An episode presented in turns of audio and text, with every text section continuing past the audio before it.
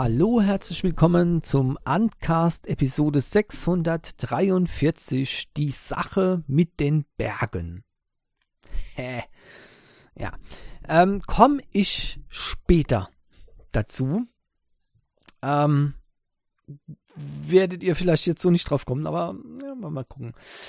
Ja, Google ähm, hat seinen Platz verloren in der DxO-Mark ähm, Hitliste. Kann, kann, man das so sagen? DxO-Mark Hit, Hitliste von Smartphones.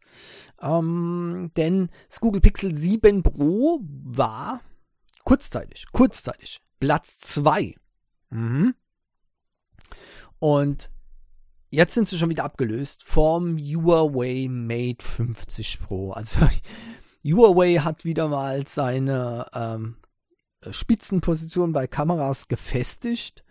Äh, aber ich muss, ich muss auch sagen, der Preis 1399.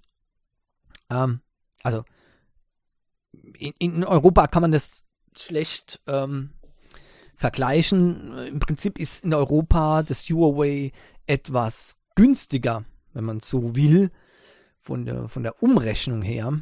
Denn ich bleibe jetzt einfach mal bei den äh, Dollarpreisen. Also das Google Pixel 7 Pro kostet 899 Dollar. Und das Huawei Mate 50 Pro kostet 1299 Dollar. Und hat auch nur 8 GB Hauptspeicher und 256 GB RAM. Das ist natürlich für so ein ausgestattetes Telefon zu teuer. Viel zu teuer. Da hilft es auch nicht, dass es jetzt eben die beste Kamera hat. Mein, die Punktzahl ist auch noch überschaubar. Also 147 Punkte hat die Google Pixel 7 Pro Kamera und ähm, 149 die vom Huawei Mate 50 Pro. Das ist ein Achtungserfolg, definitiv. Ähm, aber eben vom, vom, vom Preis-Leistungs-Verhältnis her ganz ehrlich, würde ich dann trotzdem doch lieber ein Google Pixel 7 Pro nehmen. Zumindest so lange, bis man zu diesem ähm, Test äh, kommt von Cherry Rig Everything. Aber dazu komme ich auch nochmal später. Ja. Das Huawei Mate 50 Pro übrigens ist im ähm, und das ist jetzt ein anderes als das Huawei P50 Pro. Also aufpassen. Das P50 Pro ist momentan an, äh, führt momentan die Hitliste an. Und in Europa kommt morgen äh, das Huawei Mate 50 Pro heraus. Mate 50 Pro. Ja, es gibt wieder die Mate-Reihe und die äh, ja, entsprechende Zahl ohne Mate. Ja. Äh, übrigens nicht Mate, sondern Mate. Okay. okay. Also ne, ohne Mate, das geht ja gar nicht. Aber, aber ohne Mate geht. Also ähm, das Mate 50 Pro hat ebenfalls 8 GB RAM, 256 GB Storage und kostet in Europa 1200 Euro. Auch hier kann man argumentieren, dass es einfach zu teuer ist. Klipp und klar zu teuer ist. Ähm, ich weiß nicht, woher ähm, Huawei die ähm, das Selbstvertrauen hat, das so teuer anzubieten. Auf der anderen Seite könnte es natürlich sein, dass sie einfach keine andere Möglichkeit haben, als es so teuer anzubieten. Und äh, wohl auch, dass sie vielleicht nicht die entsprechenden Stückzahlen liefern könnten, wenn denn das Teil tatsächlich, was nicht zu erwarten ist, in Europa richtig einschlagen würde. Ja.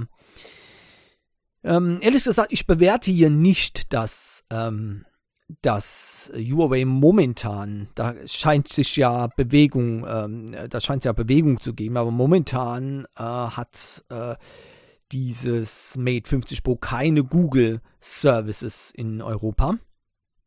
Und ähm, das bewerte ich aber nicht. Das ist mir ehrlich gesagt vollkommen egal. Ja, das ist für mich keinerlei Argument. Ich komme wunderbar ohne die Google Services zurecht. Die Huawei Services sind mindestens so gut. Da habe ich schon etliches ausprobiert und ich muss sagen, äh, das klappt wunderbar. Also Harmony OS würde ich gern mal direkt an einem äh, Smartphone ausprobieren, das ich in produktiver Nutzung habe. Ähm, aber eben nicht zu dem Preis. Ganz einfach, nicht zu dem Preis. Das ist viel zu teuer für ein Gerät mit 8 GB Hauptspeicher und 256 GB Storage. also es ist mir einfach äh, unbegreiflich, dass sowas ähm, passieren kann. Ja. Aber wie gesagt, vielleicht sind da andere Probleme im Hintergrund, von denen wir eben nichts wissen und deswegen wird es da auch nicht unbedingt, wird auch vermutlich nicht unbedingt probiert, das Ganze auch vernünftig zu positionieren, sondern ja, hier haben wir es, ihr könnt es kaufen, aber es ist uns egal, ob ihr jetzt das kauft oder nicht. Ne? Also, ja. Die Kamera wird auch hier bei dem Mate 50 Pro unzweifelhaft zu einem von den besten Kameras gehören, die es auf dem Smartphone-Markt gibt. Definitiv. Ähm, da habe ich überhaupt keinen Grund daran zu zweifeln. Aber ähm, wie gesagt, äh, Geräte, die ähnlich gut sind, vielleicht nicht ganz so gut, aber ähnlich gut, die kriegt man schon für wesentlich weniger Geld. Auch hier in Europa im ja, Entwicklungsland. das ist nicht negativ und das ist nicht positiv gemeint. ja. Ähm, die Smartphone-Verkäufe insgesamt, da wird nicht nur Huawei äh, zu knabbern haben dran, äh, sondern allgemein wird das ein Problem werden. Und jetzt kommen wir zu den Bergen. Ja, die Sache mit den Bergen, das ist ganz einfach. Geht man einen Berg hoch, ja, egal wie hoch der ist, ja, und wenn es wenn's, wenn's der, wenn's die Zugspitze ist, ja, okay. Wenn es der Mont Blanc ist, wow, noch erfolgreicher. Und wenn der, ähm, der äh, Mount Everest ist, ja, dann hat man die Spitze der Welt erklommen. Ja, die Spitze der Welt. Und dennoch immer kommt eines danach. Es sei denn, man geht oben auf dem Berg kaputt. Ja. dann muss man wieder runter vom Berg. Und das ist auch ein unerschütterlicher Fakt der Marktwirtschaft. Wir können hochgehen und hochgehen und hochgehen und immer weitergehen und immer weitergehen und mit Sauerstoffflasche, ja, und alle möglichen Tricks immer weiter, immer weiter, immer weiter. Irgendwann müssen wir wieder runter. Irgendwann geht's nicht mehr. Und offenbar ist das jetzt bei den Smartphones äh, passiert. Warum das so ist, da wird, wird jetzt natürlich gestritten, ja. Covid-Pandemie. Kaufverhalten in der Pandemie natürlich stark gestiegen, nach der Pandemie wieder abgeflacht, klar. Ähm, Lieferbarkeit, ähm, Kosten, ja, und so weiter und so weiter. Und dadurch natürlich äh, auch die entsprechende ähm, äh, Anhäufung von Kauf von günstigen Geräten. Auch das, die günstigen Geräte haben ja eine Renaissance erlebt auf einmal. Ne? Vorher hieß, nur noch mit, mit, mit äh, High-End-Geräten kann man Geld verdienen. Ja, aber in Zeiten, wo das Geld knapp ist, ja, dann sind auf einmal billige Geräte wieder mehr gefragt. Ja. Ehrlich gesagt, wenn ich mir so richtig überlege, jetzt ganz ohne Not, ist es aber auch bei mir so geschehen. Allerdings schon über einen längeren Zeitraum. Das hat schon äh, vor der Corona-Pandemie angefangen, ja. Äh, als alle noch äh, das Geld rausgehauen haben, wie bekloppt. Ähm, da muss ich ganz klar sagen, ähm, da war auch schon äh, bei mir die Tendenz zu günstiger ist besser. Ja. Ähm, aus einem ganz einfachen Grund, ähm, weil ich es eben nicht für äh, sinnvoll erachtet habe, äh, wenn ich mir technische Daten zum Beispiel angeguckt habe, äh, da etwas Teures zu kaufen, wenn man dasselbe mit derselben Leistung günstiger gibt. Ja, tut mir leid, also das ist so, technische Daten sind technische Daten, alles andere zählt nicht, weil es irrelevant ist für ein technisches Gerät. Ja, ob das jetzt schön aussieht oder ob das jetzt äh, blinkt und blitzt oder irgendwie ne, ein Logo drauf ist, ein bestimmtes. Es ist mir sowas von Wurscht, sowas von Piep egal. Ja, könnt ihr euch gar nicht vorstellen. Und ähm, ja, ich würde jede Marke verraten, einfach so, wenn es was Besseres gibt. Ja, unglaublich, ne? So, so einer bin ich, ja, unfassbar. Ne? Ich beurteile die Sachen nicht nach subjektiven Empfinden, sondern nach objektiven Sachen. Zumindest, wenn es hart auf hart kommt. Okay, aber letztendlich ähm, ist es auch eine moralische Frage dann gewesen. Ja, je mehr die Welt in Probleme gerät, desto fragwürdiger ist es doch, ob man tatsächlich für ein, für ein Gerät so viel Geld ausgeben sollte, wie, äh, was weiß ich, eine normale Familie, Entschuldigung, nee, Familie ist ein bisschen viel, ein normaler Single, ja, äh, vielleicht im äh, Jahr an Lebensmittel gebraucht hat. Pro Monat. Ne? Also wenn man das dann auf, aufrechnet, ne, dann kommt man so ungefähr hin und werdet, ihr werdet überrascht sein, wie viele Menschen es auch in Deutschland gibt, die ja mit 1200 Euro im Jahr für Lebensmittel auskommen müssen. Ja.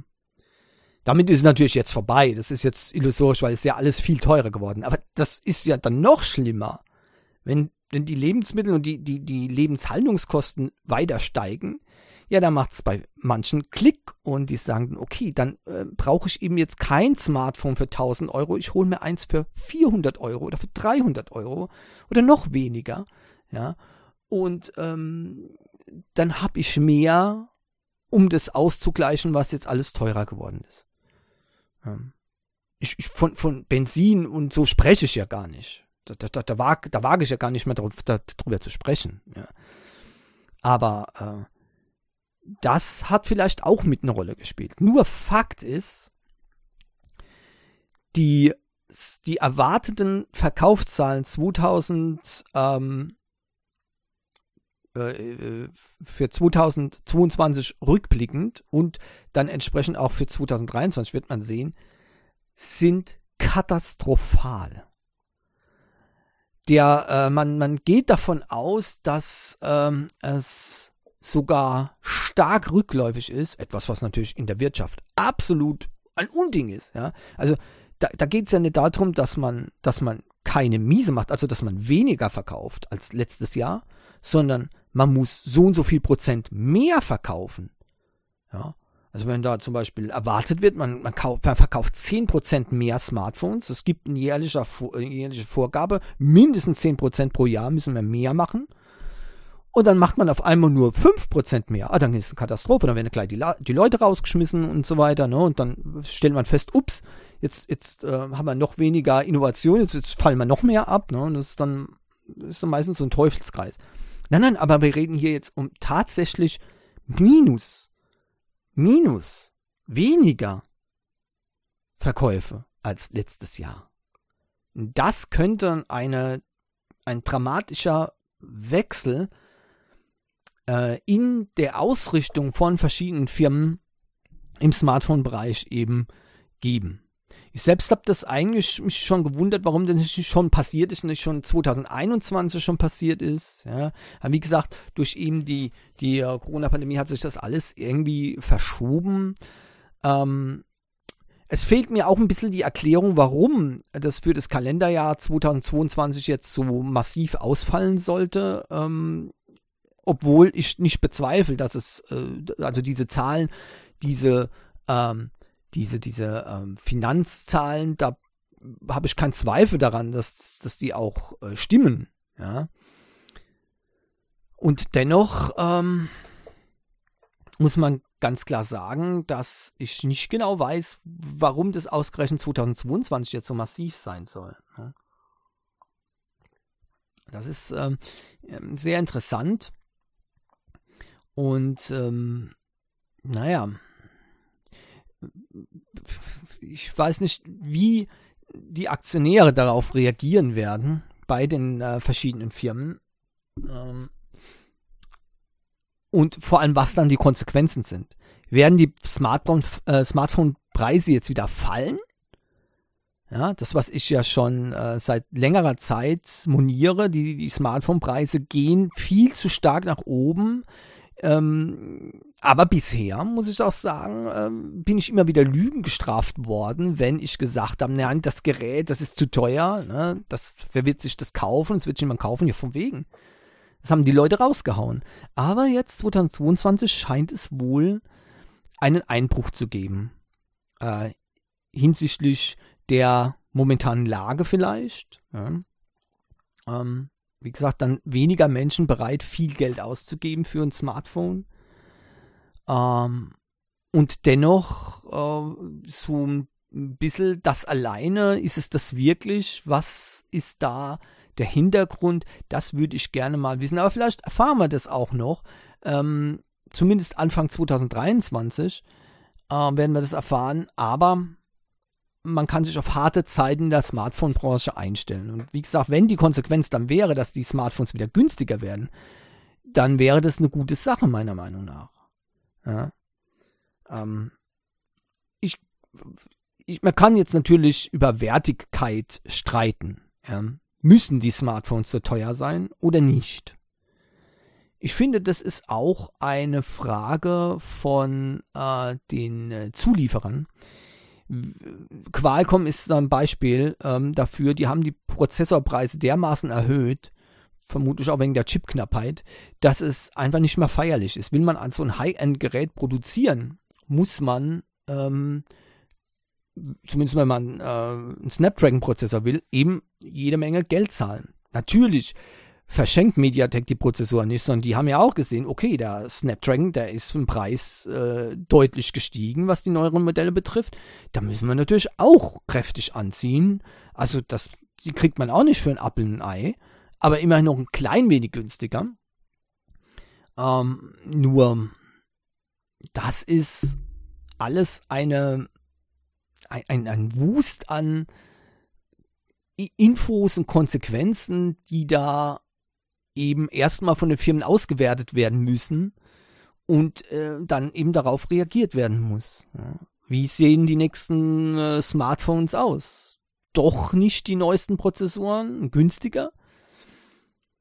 Ähm, große Firmen werden vielleicht die aktuellen Smartphone-Prozessoren ver äh, verbauen und eben die Gewinnmarsch doch so drastisch absenken, dass es vielleicht doch noch einigermaßen erschwinglich ist. Äh, oder werden die Firmen jetzt grundsätzlich gegen äh, Richtung ähm, äh, Midrange-Geräte gehen und die aggressiver vermarkten? Ich weiß es nicht. Ähm, das werden wir äh, sicherlich erst Ende 2023 sehen, denn die Product Line für 2023 Frühjahr bis Mitte, die muss ja schon feststehen. Man schüttelt ein, ein Smartphone nicht so aus dem Ärmel raus. Ja. Ähm, deswegen, ja, äh, wird das kurzfristig jetzt, denke ich mal, keine Änderungen geben. Äh, aber bis Ende 2023 werden wir da schon massiver Umschwung sehen. In welche Richtung, das wird sich dann zeigen. Ja, Google, Google, Google. Immer wieder schnell da, äh, wenn mal Projekte ähm, nicht so laufen, wie sie laufen sollen. Das kennen wir ja. Aber was bisher Google immer relativ gut vermieden hatte, ist Projekte oder Unterstützung einzustampfen für Projekte, die eben nicht von Google sind, aber vielleicht eine Chance haben, sich auf dem Markt durchzusetzen. Jetzt kommt aber hier JPEG XL ins, äh, in, in den Fokus.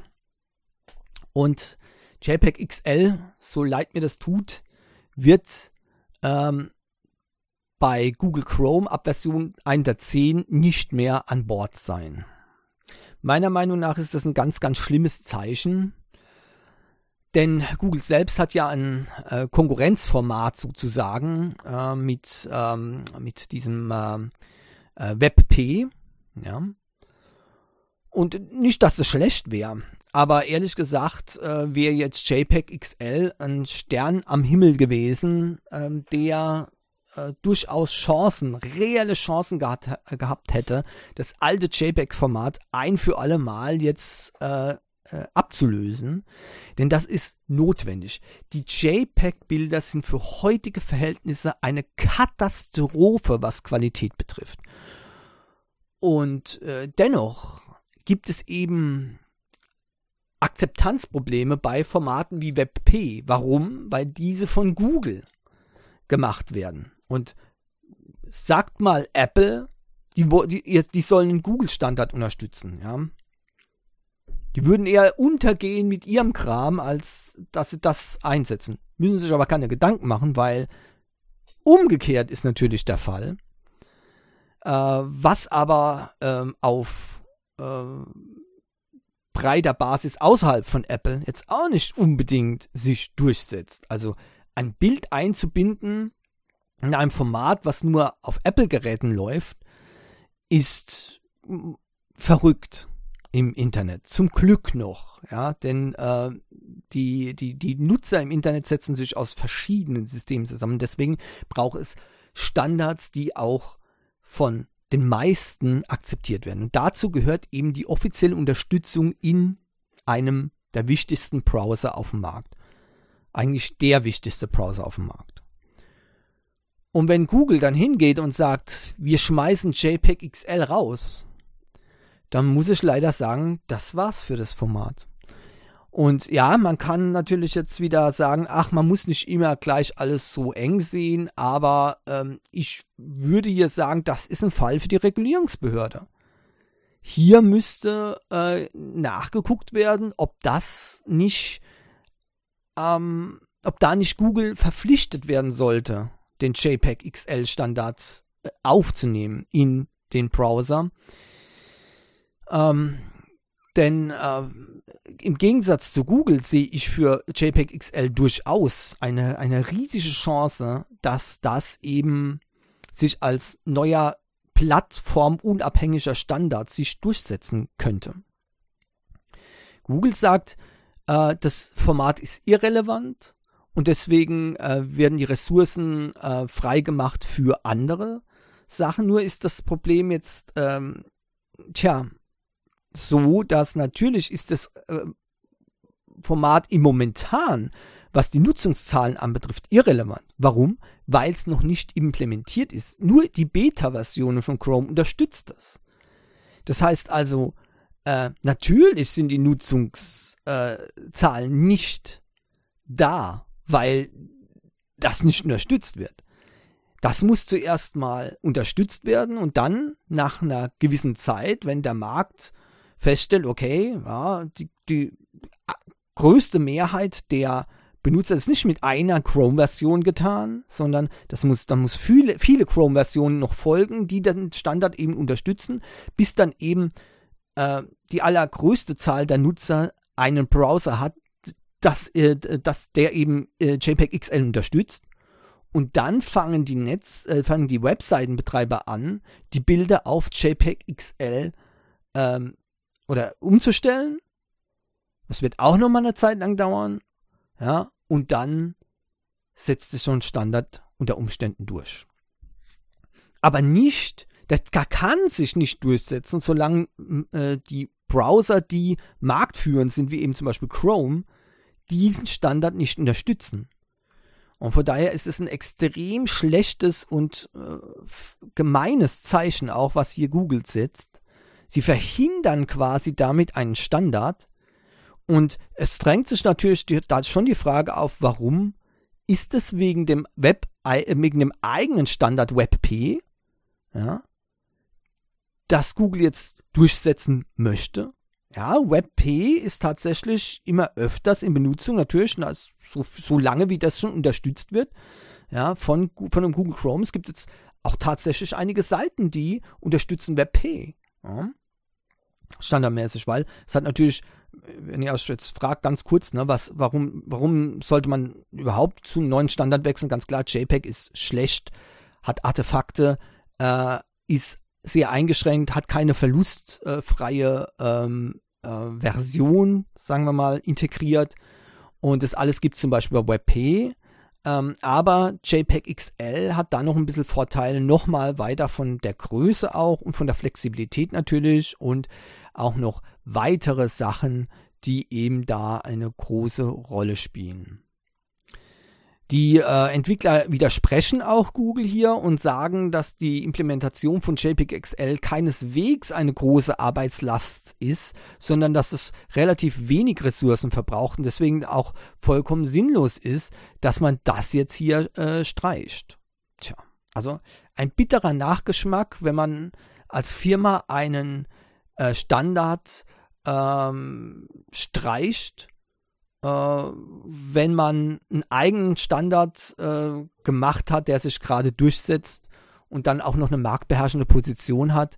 Das hört sich bei mir doch danach an, als ob hier vielleicht mal die Regulierungsbehörde gucken soll, ja, was, was denn hier los ist. Mhm.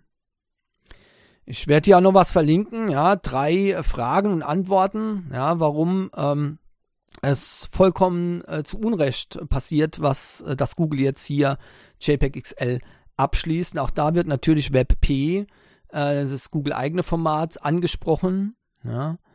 Ähm, und ähm, jetzt ja, mal, an, mal anschauen.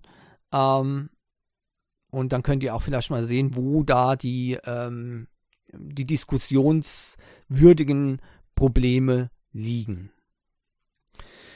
Ja, ähm, 2023 soll das Jahr von Sony-Telefonen sein, äh, denn äh, man hat sechs Telefone geplant für 2023. Und ähm, das höre ich natürlich sehr gern. Ich bin Sony-Fan, ich würde gern Sony kaufen, ja. Ihr wisst aber, ne, was ich eben vorhin schon gesagt habe, äh, ich kaufe aber kein Gerät nur, weil es von einer speziellen Marke ist, auch wenn mir diese Marke sympathisch ist. Ja kaufe ich das nicht, wenn es für weniger Geld Besseres gibt. Und bisher war das leider, bisher in den letzten äh, Jahren war das immer der Fall, dass die Sony-Geräte viel, viel zu teuer waren, viel zu wenig Leistung haben gegenüber den Mitbewerbern. Ja, das war nicht immer so. Es gab mal eine Zeit, wo äh, wirklich die Sony-Geräte top waren und ganz oben mitspielen konnten, ähm, auch hinsichtlich der Preisregion. Aber das, die Zeiten sind schon lange vorbei. Deswegen, ich hatte schon mehrere Sony äh, Smartphones und ich hätte gerne wieder ein Sony Smartphone, denn äh, da gibt es doch einige Sachen, was mir sehr, sehr gut gefällt und auch die Firmenphilosophien, auch die, die, ähm, äh, die Fokussierung auf dieses Stamina, also das ist ja schon sehr viele Jahre an, an Credo in, bei Sony, ja, weniger Energieverbrauch, ja, und äh, das ist eine schöne Sache. Ähm, aber ähm, tja, wie gesagt, da spielen eben andere wichtigere Faktoren dann dem äh, Ganzen ähm, einen Streich und machen das Ganze dann irrelevant. Ob das jetzt bei den sechs neuen Telefonen hier ähm, wirklich ähm, sich ändern, das muss man sehen. Also das, was äh, bereits bekannt ist, aber Vorsicht, das sind nur ähm, ähm, momentan ja, wie soll man sagen, ähm, Gerüchte, ja, das sind also Leaks. Und ähm, von diesen sechs äh, Xperia Phones sollen drei Stück mit einem Snapdragon 8 Gen 1, äh, Entschuldigung, Gen 2 ausgestattet sein, also den neuesten dann von Snapdragon. Äh, zwei Geräte sollen ein Snapdragon 4 Gen 1 und ein Snapdragon 6 Gen 1 haben. So. Und daraus könnt ihr sehen, äh, wie sich oder wie die, was für Preise zu erwarten sind. Ähm, dadurch, dass eben ein Snapdragon benutzt wird und kein MediaTek, dürften die Geräte schon mal ähm, nicht günstiger sein als der Prozessor selbst. Also peilt mal so knapp 1000 Euro an. Ja, wenn man dann noch bedenkt, es muss ja auch noch, noch was, noch ein Gehäuse drum und noch andere Komponenten. Also ähm, wird die 1000 Euro Grenze bei den Modellen mit Snapdragon 8 Gen 2 definitiv überschritten werden. Und damit hat Sony wieder das übliche Problem. Wie es aussieht mit den Geräten mit Snapdragon 4 und Snapdragon 6 Gen 1, also werden wir sehen, Snapdragon 4 Gen 1 wird äh, Low-End sein. Ähm, da spielt der Preis eigentlich schon keine Rolle mehr. Bleibt also die Hoffnung beim Snapdragon 6 Gen 1, dass es einigermaßen vernünftige Leistung haben wird. und ähm, eine gute Ausstattung haben wird mit 12 GB. Das ist auch immer ein Problem bei Sony. Ne? 256 GB Storage und ähm, äh, das Ganze zu einem äh, richtig guten Preis. Das ist eigentlich die letzte Hoffnung dieses Gerät mit Snapdragon 6 Gen 1. Äh, wie gesagt, abwarten müssen wir.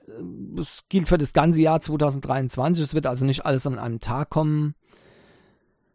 Äh, die Spekulationen gehen dann natürlich da hinaus und das ist auch anzunehmen, dass eben ähm, bei dieser Linie geblieben wird, die eben Sony da immer bringt. Ja, das sind ja die Xperia ähm, 1, Mark IV ist jetzt das aktuelle Modell und das wird dann einfach die Produktreihe Mark V sein. Dann gibt es das Xperia 1 Mark V äh, oder Mark V, Xperia 5 Mark V, Xperia Pro möglicherweise 2023, ja, so. Und ähm, diese werden dann wahrscheinlich mit diesem Snapdragon 8 Gen äh, 2 ausgeliefert werden. Ja. Und danach wird, wird, erwartet das Xperia 10 Mark V. Das soll dann mit dem Snapdragon 6 G1, äh, äh, äh, ja, G1 genau kommen. Und das Xperia Ace äh, Mark IV mit einem Snapdragon 4 Gen 1. Äh, das wird allerdings wahrscheinlich äh, in Europa gar nicht erscheinen. Die Ace-Reihe ist eigentlich für Japan exklusiv, bisher jedenfalls.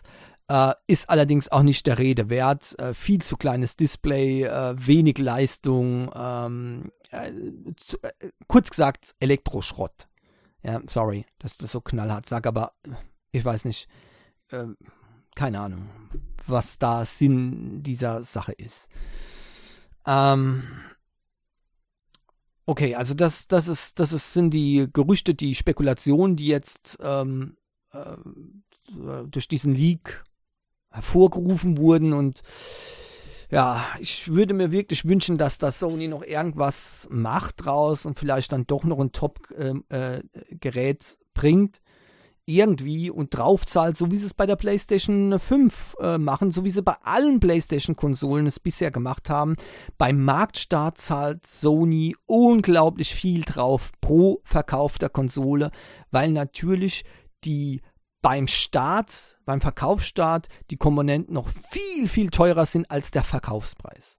Nur das könnte jetzt Sony retten und das müssten sie auch tun, um ihre, ähm, um ihre äh, Phones auch für den Massenmarkt zugänglich zu machen.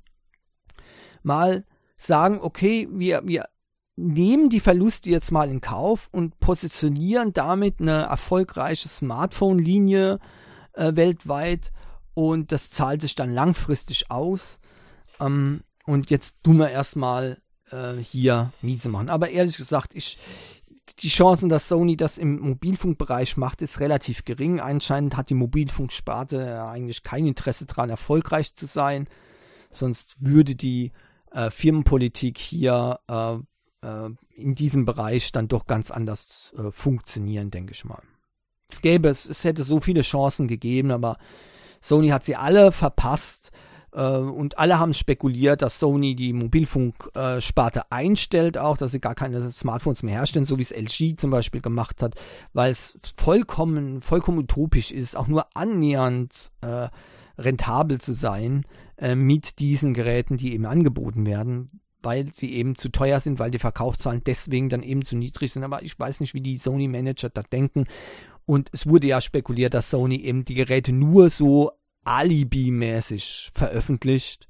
So, um, um vor allem der japanischen Bevölkerung zu zeigen, hier, wenn ihr unbedingt ein, ein Sony-Gerät haben wollt, ihr könnt eins bekommen, ja.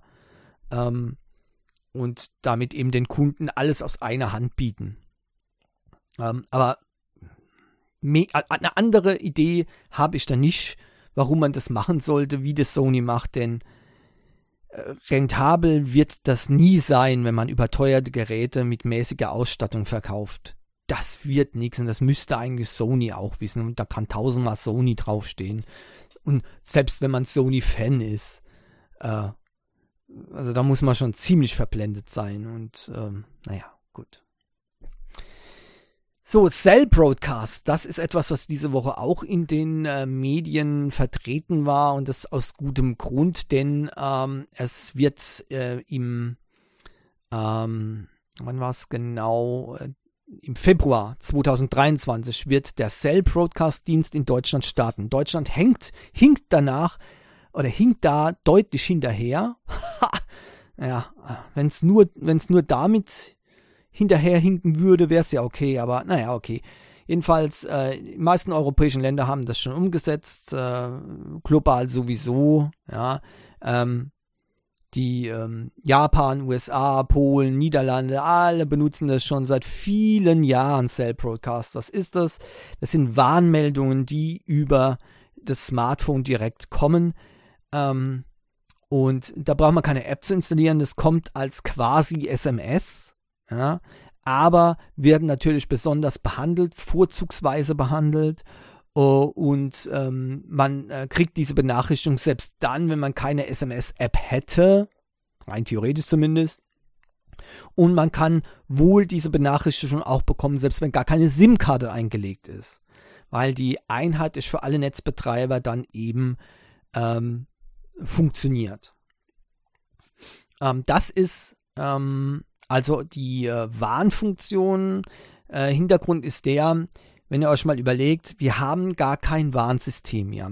Äh, diese Sirenen, die es mal vor, was weiß ich, äh, wie viel Jahr das jetzt her ist, keine Ahnung, 30 Jahre oder so, gab, ja, oder 40 Jahre, ach Gott, ne, das ist ja schon uralt. Ne? Also diese Sirenen für den Zivilschutz, ne, ähm, manche kennen das vielleicht noch, ne, das ist ähm, auf- und abschwingende Geheule für Luftalarm, ne? das auf- und abschwingende Geheule zweimal unterbrochen für ABC-Alarm, also atomar, biologische oder chemische Warnungen, ja. Ähm, Dauerton für Entwarnung dann, ja. Äh, das ist ähm, eben äh, schon lange eingestellt. Und tatsächlich, die deutsche Bevölkerung hat kein einheitliches Warnsystem mehr, Leute. Also, tut mir leid, wenn ich so sage, aber äh, wenn irgendeine, ähm, äh, wenn es irgendwo einen Luftangriff gibt oder ähm, ja, eine, eine, eine, taktische Atomrakete auf dem Weg ist, äh, könnt ihr das nicht erfahren. Es sei denn, ihr checkt gerade die News. Oder ihr habt eine der ganz wenigen ähm, Installationen von Nina oder Katwan drin. Sehr Zuverlässig ist es allerdings nicht, wie sich das in der Vergangenheit immer wieder gezeigt hat. Es geht über die Push-Server dann von den entsprechenden Handy- äh, äh, Betreibern beziehungsweise eben von den Diensten wie zum Beispiel äh, iOS, also Apple und Google. Ja, also das heißt, äh, da gibt es immer wieder Probleme.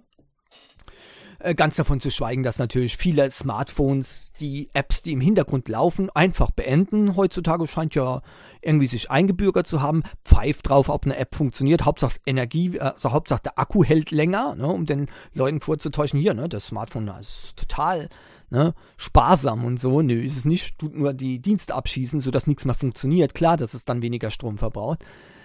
Ähm, und da, da mache ich mir keine ähm, ähm, keine Illusion. Also nur wenige Prozent der Nutzer wissen, wie man die Apps ähm, so einstellt, dass sie eben nicht standardmäßig beendet werden vom Betriebssystem.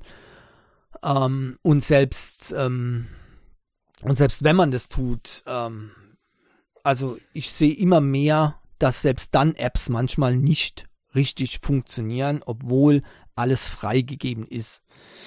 Ja, und somit passiert eben ähm, das Ganze, dass man die Warnungen eben manchmal gar nicht bekommt. Äh, ein gutes Beispiel ist für mich die äh, Warn-App vom Deutschen Wetterdienst für Unwetter. Ich weiß also nicht, wie das, was da das Problem ist. Es hat mal funktioniert. Jetzt kann ich die Benachrichtigung einstellen es ist alles freigegeben, was nur geht. Also die App darf alles. Die darf alles. Ja, äh, mir egal, mir egal. Ja, Hosen runter, alles. Ja, kein Problem. Ne? Aber äh, die Warnmeldung kommt nicht an. Ja, Gewitter. Und was passiert? Nix. Ich öffne die App. Ah, und siehe da, Warnmeldung, Gewitter, Stufe 3. Ich habe eingestellt, schon bei Stufe 2 gewarnt zu werden, aber nein, ne? nix, nix, nix. Naja, egal. So ist das nun mal. Also die Apps funktionieren für den Notfall nicht. Denn eins ist klar, eine, eine so wichtige Warnnachricht muss immer funktionieren. Muss immer funktionieren. Ja, und genau das, genau dafür gibt es dieses Cell Broadcast.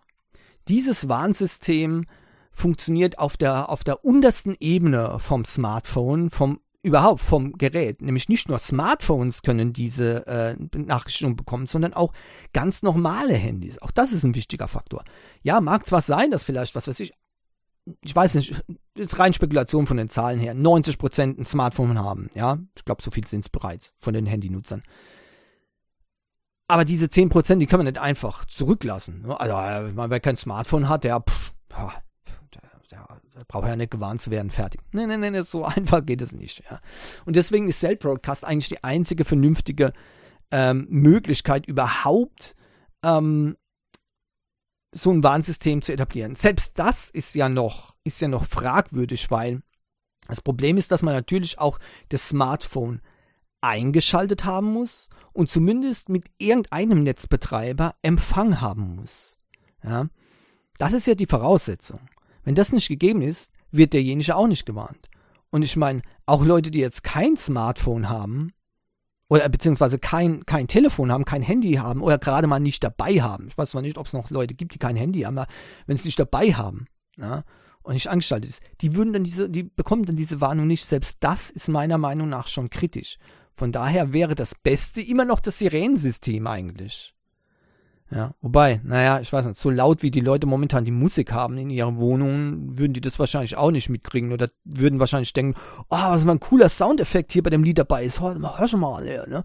Nee, also, aber, ähm, trotzdem, es wäre, es wäre noch, es würden noch mehr Leute wahrscheinlich äh, hören als jetzt eben diese Warnmeldungen über ähm, Telefon. Aber okay, perfekt ist nichts, klar, und deswegen, ähm, ist das das Beste, was es als Alternative gibt.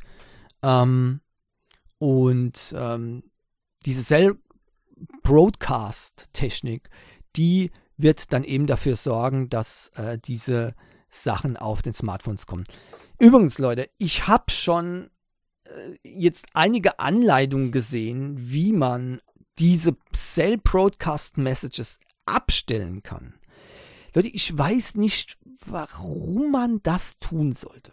Klar, ihr könnt es machen. Ich halte es für einen Fehler, dass man das abschalten kann im Smartphone. Äh, also ich weiß aber auch nicht, warum man das tun sollte. Ich weiß nicht, vielleicht haben da welche Angst, dass man überwacht wird oder so, aber das ist nicht der Fall, denn das Cell Broadcast System ist, hat keinen Rückkanal, ähm, sondern das ist nur eine Nachricht, die man empfangen kann ähm, ähnlich einer SMS, wie gesagt. Äh, und ich bin, also, hm, hm, hm, ich bin da wirklich äh, nicht sehr begeistert, dass diese, diese Anleitungen im Internet hier jetzt kursieren. Leute, macht es bitte nicht. Ihr kriegt dort drüber keine Werbung von der Regierung geschickt ihr bekommt da lebenswichtige Nachrichten. Wenn dort eine Nachricht kommt über das ähm, äh, über dieses Broadcast-System, dann ist es ganz nur zwei Möglichkeiten. Entweder äh, es ist eine Testwarnung und da könnt ihr froh sein, äh, dann seht ihr, okay, es funktioniert. Oder äh, es ist eine Warnung, wo euer Leben retten kann. Und das ist meiner Meinung nach ziemlich dumm, wenn man so etwas versucht dann abzustellen. Da muss man schon ähm, so eine gewisse Art von äh, Nihilismus an den Tag legen, ja, äh, dass einem das vollkommen egal ist oder so. Äh, weiß nicht, ob die Leute dann auch über die Straße gucken, wenn sie drüber laufen, oder ob die einfach nur laufen, ist ja egal, wenn man totgefahren wird. Ähm, keine Ahnung. Aber auf jeden Fall, ich, ich weiß, ich tue das immer wieder dramatisieren, aber äh, ich kann sowas nicht verstehen. Vor allem die Zahl der Beiträge, äh, die ich gefunden habe. Also wenn man da das eingibt, Cell Broadcast, ja, ähm, Cell Broadcast, ne? Ähm, so, geben wir mal Deutschland ein, ne? Und ähm, dann ähm, sieht man hier gleich, hier gleich am Anfang, ne, wie man das abschalten kann. Ähm, das ist meiner Meinung nach ziemlich übel. Ja, keine Ahnung, was da in den Leuten vorgeht, aber macht's nicht. Mein Tipp macht's nicht. Seid froh, wenn es funktioniert. Hoffen wir, dass funktioniert. Es wird eine, ähm, eine Testbenachrichtigung geben. Jetzt muss ich mal gucken, irgendwann ähm, ah ja, genau, für den 8. Dezember 2022 ist ein bundesweiter Warntag geplant. Und dort wird Cell Broadcast zum ersten Mal zum Einsatz kommen. Ja. Hoffen wir, dass das alles klappt, denn ähm, dann könnt ihr auch einigermaßen sicher sein, dass ihr auch diese Gefahrenmeldungen bekommt äh, und das ist schon eine wichtige Sache. Das wird auch vor lokalen Gefahren warnen können. Ja.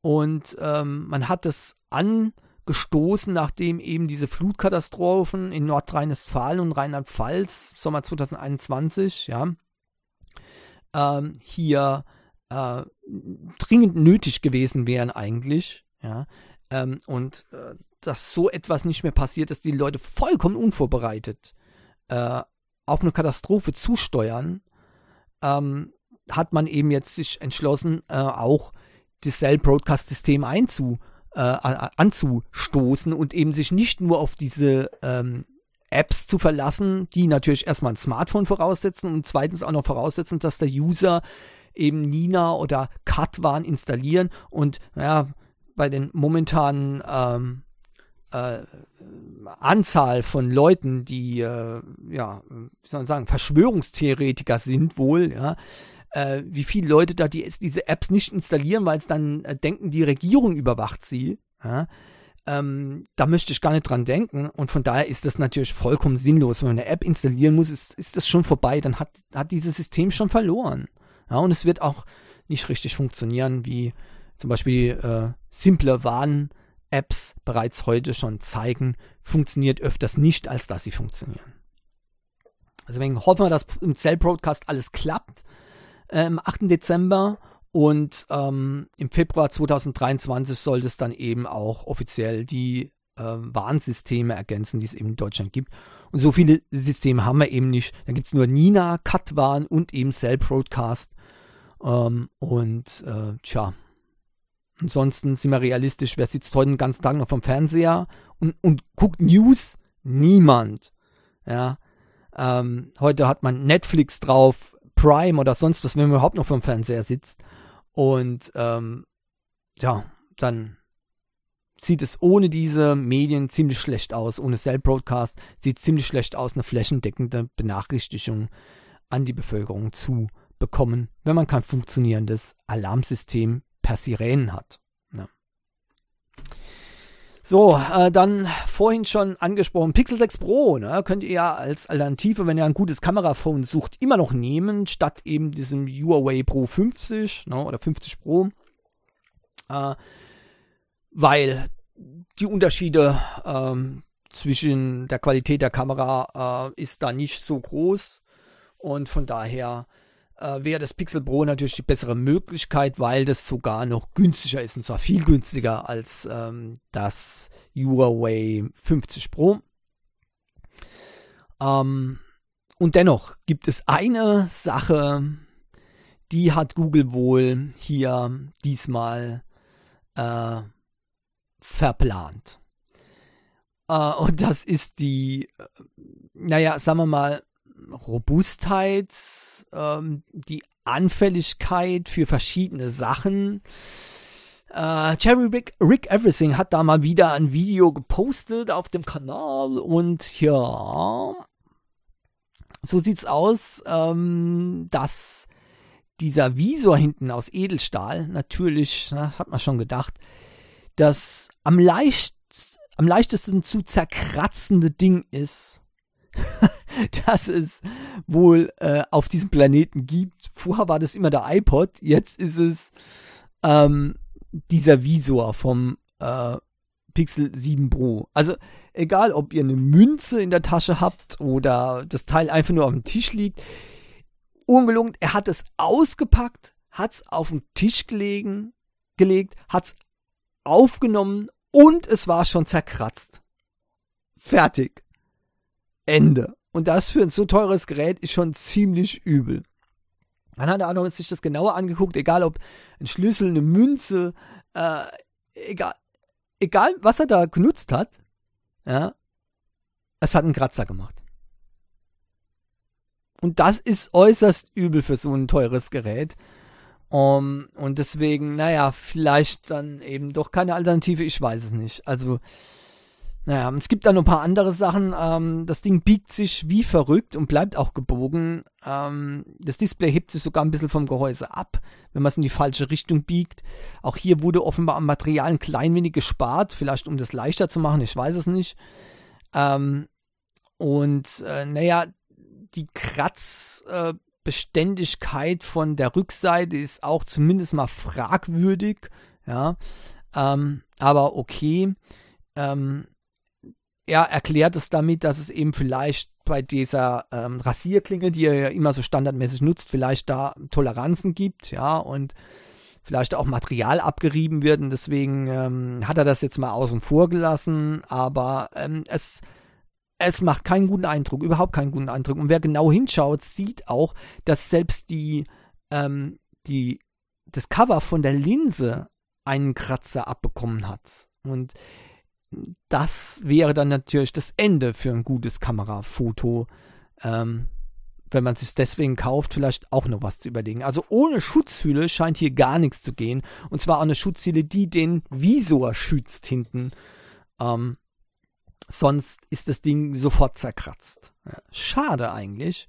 Sehr, sehr schade. Also ähm, die, die Verarbeitungsqualität lässt da doch zu wünschen übrig und ähm, das ist eigentlich ziemlich schade für ein Gerät, bei dem man eigentlich gedacht hat, wenn die Leistung schon nicht stimmt und die schon so schlecht ist, was Prozessorleistung und Ausstattung und so weiter betrifft, ja, Kamera mal außen vor, äh, und so teuer ist, dass es dann wenigstens äh, perfekt verarbeitet ist, weit davon entfernt. Und da stellt sich natürlich auch wieder mal ein, äh, eine Frage mehr, warum? Ja. So, und Xiaomi zeigt jetzt ein Gerät mit einer, ähm, mit einer Lösung, um eine äh, ein richtiges Objektiv dran zu machen. Als ob die mir zugehört hätten, ja. Vor einiger Zeit habe ich schon mal äh, gesagt, oh, war das letztes Mal? Ich weiß gar nicht genau. Also entweder letztes Mal oder vorletztes Mal habe ich mal angesprochen, ähm, Kamera-Smartphones gegen ähm, DSLR oder sogar nur digitale Kompaktkameras. Und ähm, das Fazit war eigentlich ziemlich klar, ist überhaupt nicht zu vergleichen. Jede billige äh, Digitalkamera mit echtem, richtigen Objektiv und Zoom ist besser als die teuerste ähm, Kamera im Smartphone, zumindest bei reellen Aufnahmen. Natürlich wird viel mit der KI gemacht, äh, aber da muss man sich fragen, hat man da noch ein echtes Bild? Ja, also bei manchen, ähm, bei manchen Kamera-Apps muss ich sagen, ähm, nein, hat man nicht. Da hat man irgendein Fantasiebild, aber nicht das, was man wirklich eingefangen hat. Aber das ist wieder eine andere Sache. Aber die Objektive machen es halt. Ja, es kann physikalisch einfach nicht gehen, dass man so gute Bilder machen kann mit einem winzigen kleinen Objektiv ähm, ohne echten umfangreichen optischen Zoom ähm, als eben mit einer Kamera oder wie mit einer Kamera, die man eben äh, mit sogar mit verschiedenen äh, Objektiven bestücken kann oder die eben ein großer Zoom hat und ein schönes großes Objektiv, wo eben viel Licht einfallen kann. Dann braucht man nämlich auch nicht künstlich das wieder hochzurechnen und Bildartefakte zu erzeugen. Wenn der Lichteinfall bereits da ist, dann ist es gut. Und deswegen haben zum Beispiel eben auch Teleskope eine riesige Öffnung und nicht nur so eine winzig kleine Linse drin. Ja, unter anderem. Lichteinfall ist wichtig. Refraktorteleskop ist zum Beispiel niemals so hell wie Newton-Teleskop. Ja. Aber das ist wieder eine andere Geschichte. Nur ähm, das Xiaomi ähm, 12S Ultra gibt es nur als Konzeptphone. Also ob es das jemals zu kaufen gibt, steht in den Sternen. Aber Xiaomi hat jetzt etwas gezeigt in dieser Studie mit anbringbarem Objektiv, einer Bajonett-Fassung. Ähm, ähm, äh, und äh, da, damit kann man eben äh, eine Leica, äh, ein Leica-Objektiv dran machen. Leica M-Bajonett ist das. Und hat, hat man so ein richtig großes, richtig großes Objektiv. Und damit kann man dann wirklich, könnte man dann wirklich Bilder machen, ja, äh, wie mit einer ähm, digitalen Kompaktkamera ja, oder möglicherweise sogar wie eine DSLR, da müssen wir schauen. Aber ähm, das wäre sicherlich eine, ähm, eine interessante Neuerung. Es muss nicht unbedingt ähm, immer so ein großes Objektiv dran sein. Man kann da auch kleine Linsen dran schrauben für die normale Benutzung sozusagen, also winzige Linsen, die kaum abstehen, ja.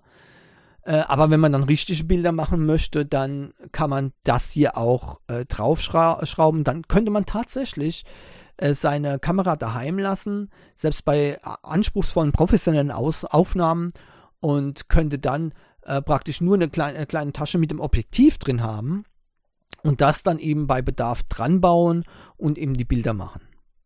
Das äh, wäre eine Möglichkeit.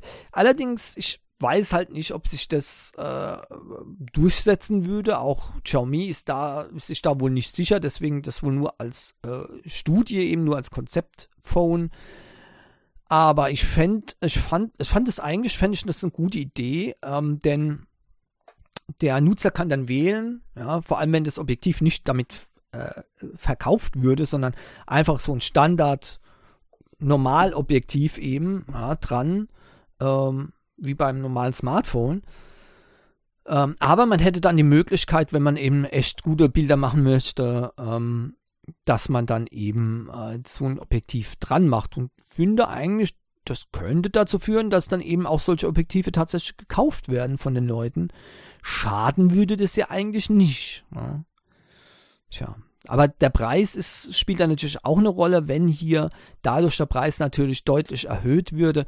Die ähm, Xiaomi-Geräte, die, die High-End-Geräte sind eh schon teuer genug, viel zu teuer meiner Meinung nach. Und deswegen würde da, ähm, wenn das natürlich das Gerät wieder verteuert, das Ganze, ähm, dann das Ganze auch äh, ja, unsinnig erscheinen. Hm. Warum manche Leute dann äh, sagen, okay, das ist ein Schwachsinn, ich weiß nicht genau, aber ähm, die, die Leute scheinen noch nicht kapiert zu haben, dass, ähm, dass die eigentliche Technik in einem Smartphone durchaus Platz haben kann und einige Sensoren auch tatsächlich schon so gut sind, wie eben die ganzen teuren Sachen wie von äh, Nikon, Sony, Fuji und so weiter. Ja, also die werden nicht lachen, wenn da so ein Gerät rauskommt mit so einem professionellen Objektiv weil das ist nämlich das Einzige, was diese Kameras noch unterscheidet von den Smartphones.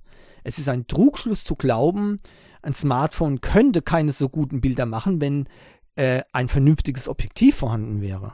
Ganz im Gegenteil. Die Techniken werden oftmals jetzt mittlerweile schon von den Smartphones genommen in die digitalen Kompaktkameras, weil die schon besser sind als das, was eigentlich für diese Kameras entwickelt wurden. Ja, und dann hat man eben noch dieses äh, Objektiv dran und dann ist es natürlich wiederum besser als das, was ein Smartphone hat. Also das ist mittlerweile schon die Realität nicht mehr so rum, sondern anders darum geht es mittlerweile. Die Zeit der äh, der exklusiven Kamerafirmen, die ist schon lange vorbei, schon lange vorbei. Man merkt es nur nicht, weil es eben durch das Objektiv im Smartphone immer noch zu dem wird, was die äh, Fotografen-Profis eben ähm, denken. Ja, nämlich, dass ihre Kamera ja sowieso nie geschlagen werden kann von einem Smartphone. Stimmt. Aber mit Smartphone, mit professionellem Objektiv. Tschüss, Profikameras. Tschüss. Gut, ähm, jetzt gucke ich mal, ja, wir sind sogar gut in der Zeit, denn Ende von den Themen und jetzt haben wir natürlich noch die App der Woche. Diesmal überhaupt kein Problem. Eine ganz neue App, ein ganz neues Game rausgekommen. äh, vorgestern, am 4., genau, am 4. war das, ähm, äh, 4. November, weltweit exklusiv gestartet. Und ähm, das ist ein schöner ähm, Rail-Shooter, könnte man fast sagen. Naja, nicht ganz, aber hat eine, Ver äh, hat eine Verbandlung mit einem Rail-Shooter, sagen wir mal so.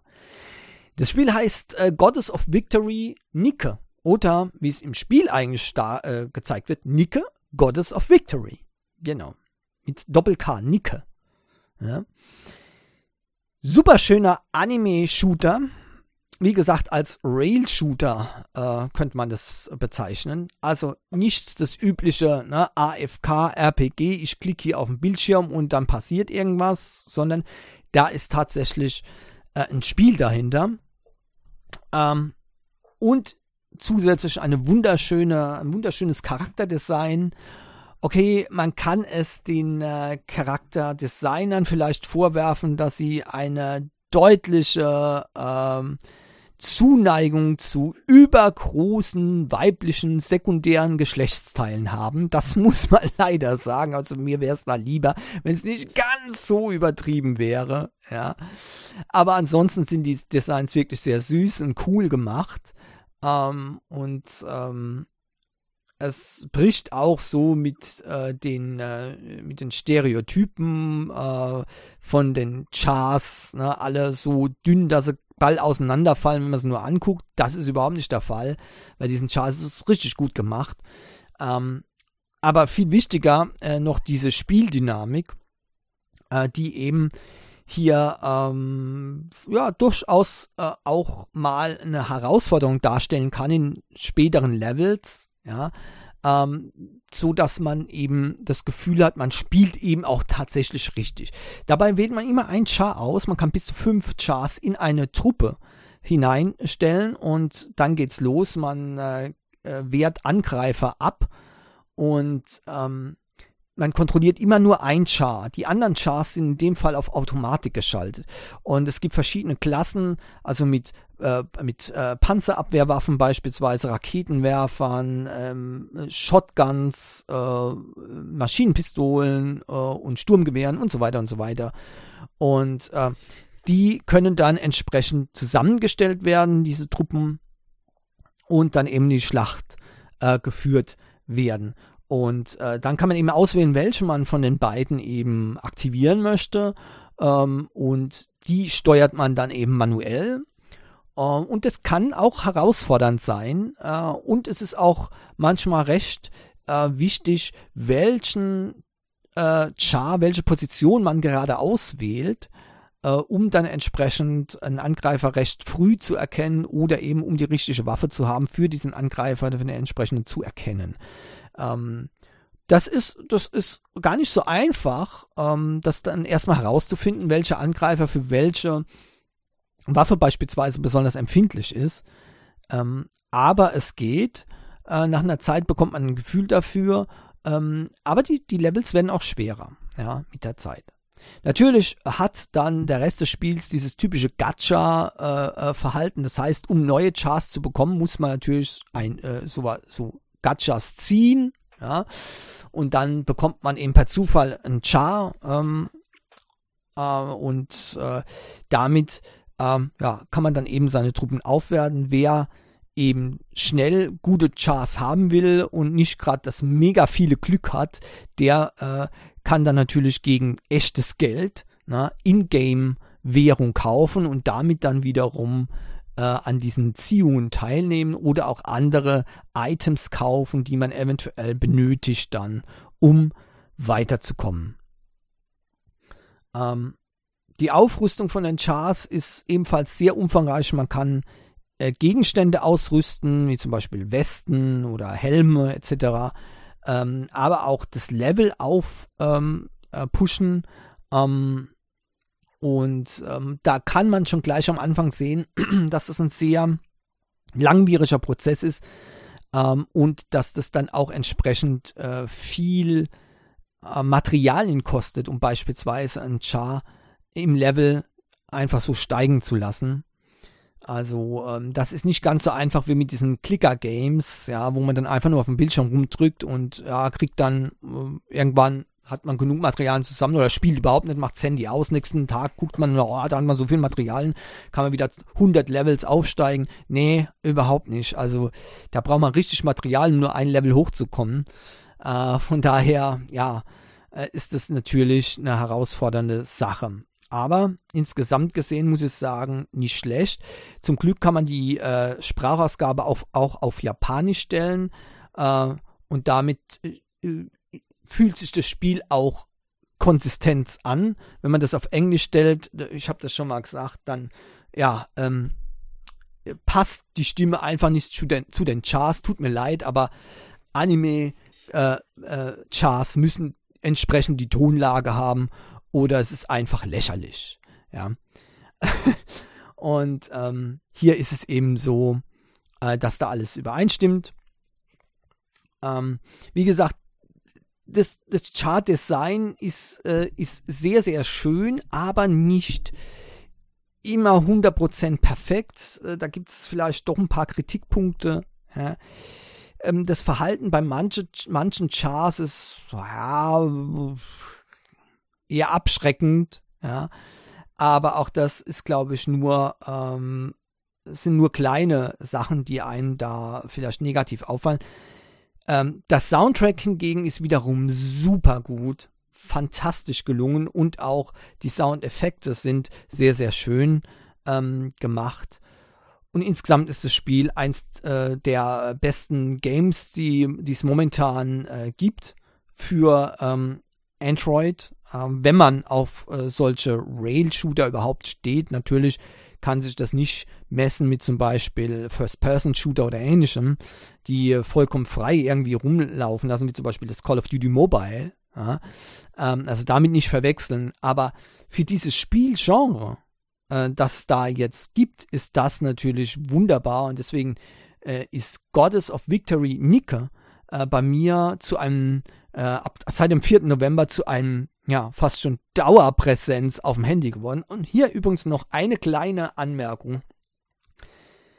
Wenn ihr einen Snapdragon äh, 8 Prozessor habt, äh, Snapdragon 8 Gen 1, äh, ähm, am besten eine Kühlung dran machen. Äh, da merkt ihr dann, was ihr für eine Bratpfanne an Prozessor ihr wirklich habt. Ähm, das merke ich daran, mein, äh, mein MediaTek-Gerät bleibt sehr, sehr kühl aber der Akku, der geht runter, das könnt ihr beobachten. Das Spiel braucht so viel Akkuleistung. Ja, okay, ich habe es auf Maximum stehen, Maximum Grafik. Ja, könnt ihr nämlich auch einstellen. Aber ich möchte auch eben die schöne Grafik sehen. Ähm, und die sieht richtig cool aus dann. Aber ähm, da geht der Akku runter. Äh, das ist der Wahnsinn. Also, boah.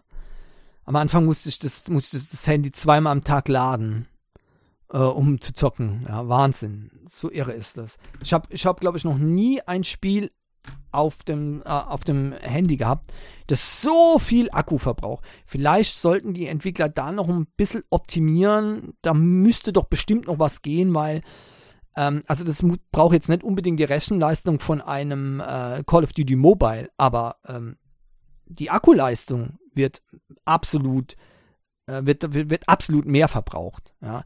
Entsprechend das Handy ist auch zu 100% ausgelastet. Ja.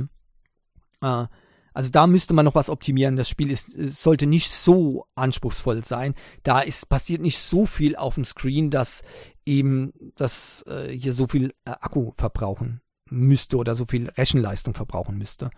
Ja. Optimierung dringend erforderlich. Dennoch, trotz allem, macht es riesig Spaß, Goddess of Victory Nike kostenlos im Play Store. Und damit sind wir auch am Ende für diese Woche vom Uncast. Wie immer findet ihr die Links und weitere Informationen zu den behandelten Themen in den Show Notes. Und die findet ihr wiederum irgendwo in eurem Podcast-Player. Wieder aufmachen, irgendwo aufklappen oder was weiß ich. Und dort könnt ihr euch dann weiter durchklicken. Dann, dann vielen Dank, dass ihr zugehört habt äh, heute und ich wünsche euch wie immer eine schöne Woche. Bleibt gesund, haltet die kleinen grünen Antennen steif und hoffentlich bis nächste Woche. Tschüss.